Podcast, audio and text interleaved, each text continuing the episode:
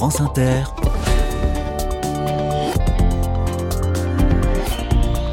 Dorothée Barba. Bonjour à tous, bonjour à toutes. Plusieurs personnes, des proches ou des inconnus, m'ont dit récemment qu'elles écoutaient mon émission seulement le mercredi pour des raisons d'emploi du temps. Voilà qui tombe très bien parce que le programme d'aujourd'hui est superbe. Je soigne vos oreilles. La parole est à une passionnée d'opéra qui organise des spectacles en plein air avec l'ambition de populariser l'art lyrique, de le rendre accessible. Ça se passe à Gatière, un village perché au-dessus de la vallée du Var. Nous sommes toute cette semaine dans les Alpes-Maritimes. Et on parle d'abord des bénévoles qui se remontent les manches tous les week-ends et qui ont besoin de renforts. Youpi, c'est mercredi. Soyez les bienvenus. Carnet de campagne, le journal des solutions. En octobre 2020, la tempête Alex a fait de gros dégâts dans l'arrière-pays niçois. Une association est née juste après pour aider les sinistrés. Les Week-ends solidaires, initiales WES. Ils sont toujours actifs aujourd'hui. Bonjour Gilles Marsala. Bonjour.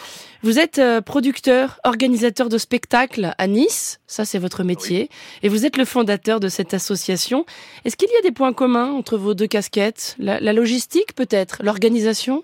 Oui, eh ben, tout à fait. Depuis 25 ans, j'organise des concerts et des festivals un peu partout euh, dans notre région, même à l'international. Et du coup, effectivement, cette expérience de logisticien, euh, d'organisateur d'événements m'a permis de de se mettre euh, rapidement euh, en, ordre de marche euh, dès que la tempête est arrivée. Hum, vous avez utilisé aussi les, véhicules, je crois, qui normalement servent pour les concerts. Alors, il faut se rappeler qu'à l'époque, nous étions en crise sanitaire, donc tous cloisonnés chez nous, et donc nous, ben, j'avais plus d'activité. Donc, forcément, quand la tempête est arrivée, j'avais un entrepôt, j'avais des camions qui normalement transportent du son, de la lumière, du matériel ben, je les ai mis à disposition euh, donc euh, des sinistrés. Notamment deux jours après, j'ai commencé à livrer de, des ravitaillements euh, dans, dans les communes sinistrées. Je le disais, hein, l'association travaille encore activement aujourd'hui. Comment se passent les chantiers concrètement? Effectivement, deux ans et demi, plus de deux ans et demi après, on a encore des bénévoles chaque week-end qui viennent aider les sinistrés. Alors forcément, vous allez me dire, on n'est plus dans la, période de crise, mais on est dans le temps de la reconstruction, euh, la reconstruction effectivement en matériel, mais aussi dans les têtes. Et c'est vrai que ça continue deux ans et après. C'est un peu notre fierté de pouvoir continuer ce mouvement. Et l'idée, c'est de la garder un petit peu aussi comme une veille solidaire si éventuellement, malheureusement, le changement climatique nous impose d'intervenir à nouveau sous d'autres domaines. Vous travaillez en ce moment du côté de Breil-sur-Roya, je crois.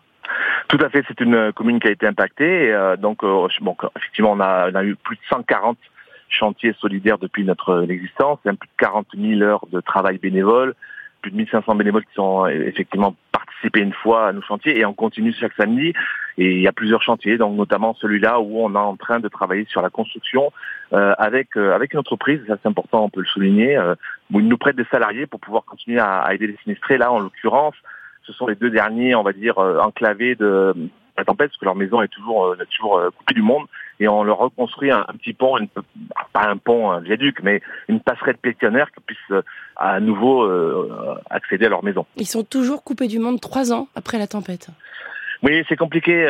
C'est souvent moi. Je, moi, je veux dire franchement, je, je dénigre personne et je salue euh, les aides du gouvernement. On a eu un préfet dédié qui a été nommé, qui a été très actif. La collectivité a été très réactive. Les, les, les grands modes de reconstruction ont été faits. Mais nous, on est là un petit peu pour combler les trous de la raquette. Quand vous avez une assurance, par exemple, qui n'assure pas des terrains ou qui ne sert pas ce genre de petit accès euh, de pont pour accéder à une maison, ben voilà, c'est un exemple type de voilà, ils sont pas assurés, ils sont euh, assez vieux, âgés euh, et il faut les aider. Donc ça, malheureusement, le gouvernement ne peut pas interagir parce que c'est le domaine privé.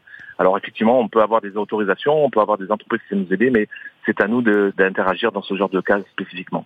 vous le disiez tout à l'heure, 1500 personnes ont participé au moins une fois à vos chantiers. Est-ce que vous avez besoin d'encore plus de, de bénévoles, Gilles? Mais tout le temps, tout le temps. Parce, et surtout, comme je vous l'ai dit, c'est un, c'est un mode de vie maintenant pour nous. Euh, moi, je, vous savez, quand dans les associations, dans ce corpus euh, de bénévoles, il y a de tout. Il y a des chefs d'entreprise comme moi, il y a des salariés, il y a des mères au foyer, il y a des retraités. Et c'est ça qui est génial, c'est que voilà, on n'est pas une, bande de luberlus. Hein. Souvent, on a, on a l'impression qu'effectivement on est des bénévoles. Non, non, pas du tout. C'est très coordonné, très très rigoureux, très encadré.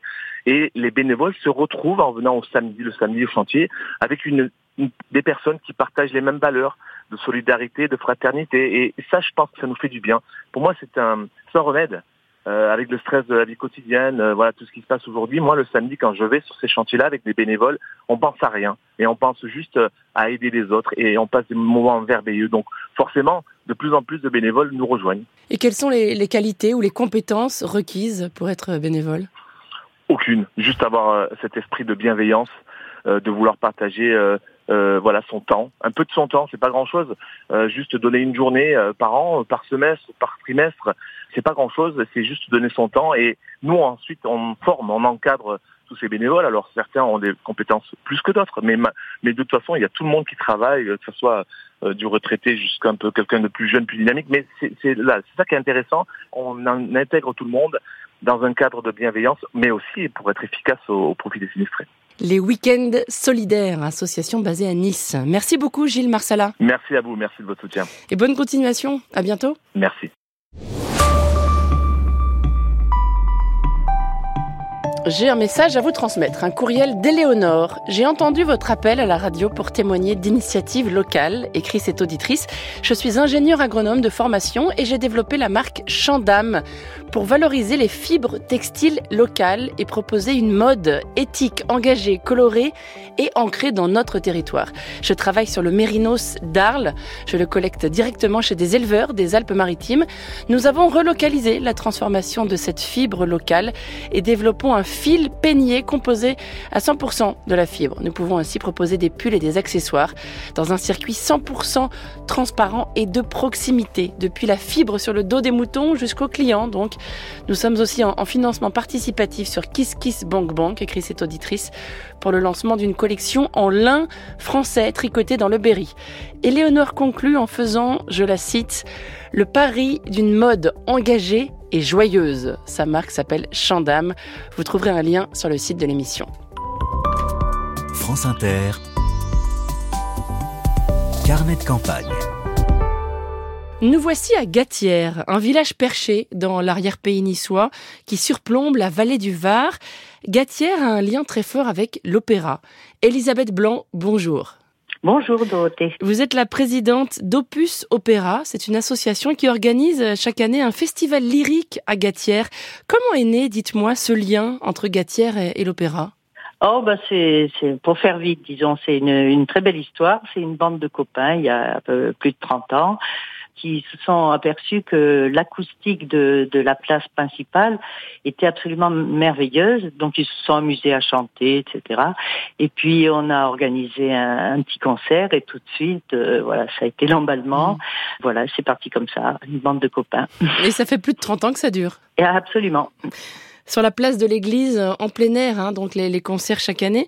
Comment pourriez-vous nous décrire euh, l'atmosphère de ces spectacles? Eh ben, je vais vous dire, c'est magique c'est magique parce que vous imaginez-vous une plage de village, le clocher, euh, le mur du château, le ciel étoilé, un grand arbre avec euh, les criquets qui, qui font entendre leur, leur petite musique là. Et puis tout d'un coup, euh, les criquets s'arrêtent à 9 heures et l'orchestre démarre. Mais c'est vrai, je vous, vous assure. Je vous crois pas pour les criquets. Ah ben, je vous assure, oui, oui, les criquets sont très disciplinés. Dès que le, premier violon attaque, ils s'arrêtent et place à la musique. Les représentations cet été sont prévues du 17 au 23 juillet et le programme est superbe. Norma de Bellini en hommage à Maria Callas dont on fête cette année les 100 ans.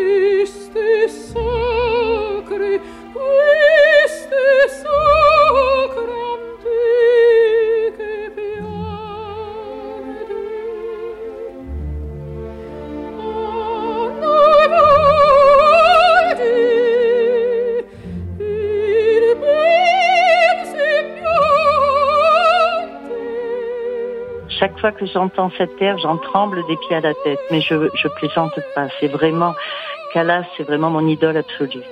alors, imaginez, parce qu'on a une, une, chanteuse exceptionnelle cette année, Catherine Hunold, qui a été reconnue comme la chanteuse lyrique de l'année euh, l'année dernière, qui était déjà venue chanter à Gatière. Elle a une voix extraordinaire. Donc imaginez cette voix euh, sous les étoiles qui retentit sur tout un village. C'est, c'est, mais vraiment encore une fois, c'est, c'est pas pour, euh, je suis pas du midi pour rien, mais c'est vraiment pas exagéré. C'est magique. Je suis pas du midi pour rien, dites-vous. Euh, L'ambition, c'est évidemment de, de populariser l'opéra. Voilà, depuis le début, notre objectif, c'est la proximité, toucher des nouveaux publics et puis euh, toucher les, les, chanteurs presque, ils sont à portée de main, si vous voulez. Mm. Et, et, donc cette proximité attire des, des publics qui, qui n'ont pas l'habitude. Donc dans un village déjà, c'est plus facile. Puis voilà, puis mm. euh, ça fonctionne quoi. Catherine Hunold, chanteuse soprano de renom, en effet, ah, est oui, à l'affiche oui, oui. cette année. La billetterie est ouverte, 38 euros la place. C'est une somme, hein, mais, mais, pour de l'opéra, c'est abordable. Mais bien sûr. Puis bon, il y a, y a, un deuxième tarif. Euh, y a, ça, c'est le premier choix. Après, il y a un deuxième tarif et puis il y a un tarif pour les groupes. Enfin bon, il y a, y a, plusieurs aménagements euh, possibles. Euh, en plus de bon, cette année, on a une, on a une énorme vedette. Mais ce que nous faisons aussi depuis le début, c'est que nous faisons appel à des jeunes chanteurs de la région à des jeunes musiciens, c'est-à-dire on leur donne aussi la chance de pouvoir euh, se produire dans une, un opéra du grand répertoire en entier. Donc pour eux, c'est une chance exceptionnelle. Mm. Et parallèlement, on organise une dizaine de ce qu'on appelle des opéras au village, c'est-à-dire dans les communes voisines. On organise des concerts avec justement nos jeunes chanteurs des concerts gratuits hein, dans tous les villages autour, euh, Saint-Janet, Tourette, euh, Saint-Paul, euh, enfin tout ça voilà, pour aller vers le public en amenant des, des, chanteurs magnifiques. Vous impliquez les écoles dans ce dispositif. Pourquoi est-ce que c'est important pour vous? Ah ben parce que ça fait partie de, de, de notre ADN. Hein. On, on, veut populariser l'opéra et pour populariser l'opéra, il faut commencer dès l'école primaire à expliquer aux enfants quelle est la différence entre un soprano, un ténor, etc. Et puis euh, leur donner du, du, goût, du goût à la musique, du goût à, à l'opéra et, voilà. Il y a une nouveauté aussi cette année, Elisabeth. Votre association flirte avec les entreprises. Ah ben oui, on a fait un partenariat avec des grosses entreprises de la région, c'est-à-dire c'est du donnant-donnant. Nous, nous organisons un concert au cœur même de l'entreprise euh, avec nos, nos, jeunes chanteurs et de l'autre côté, l'entreprise fait venir euh, une dizaine de, de collaborateurs, euh, partenaires, etc. en VIP pendant le festival de Gatière. Ça donne des, des rencontres singulières, j'imagine. Exactement, exactement. L'autre jour, on était dans une grande entreprise de Sophie Antipolis, de haute technologie, informatique, je ne sais quoi, parce que je connais rien. Donc il y avait ces jeunes geeks là, avec en jean, machin, polo, qui étaient là derrière le, leur ordinateur. Et puis il y avait nos jeunes chanteuses, tenues de soirée, euh, paillettes et tout ça. C'était une rencontre extraordinaire parce que la plupart n'étaient même pas allés à l'opéra et ils étaient, ils étaient estomaqués. Il y a eu un échange. Entre, ils ont le même âge en plus. C'était euh, magnifique comme rencontre. Vous faites taire aussi bien les criquets que les claviers d'ordinateur, si je comprends bien. Exactement, exactement. la souris et le criquet. oh, elle est bien cette ça fable de La Fontaine. oui, c'est ça. Norma de Bellini, c'est du 17 au 23 juillet à Gatière et c'est porté par l'association Opus Opéra dans les Alpes-Maritimes. Merci mille fois Elisabeth Blanc. Merci beaucoup Dorothée, merci infiniment. Carnet de campagne avec AGV, maison partagée pour personnes âgées avec auxiliaire de vie. Et les Alpes-Maritimes sont aussi à l'honneur, bien entendu, dans le jeu des 1000 euros. Il est midi 46 sur France Inter. Voici Nicolas Stoufflet pour le spécial jeune du mercredi à Carrosse.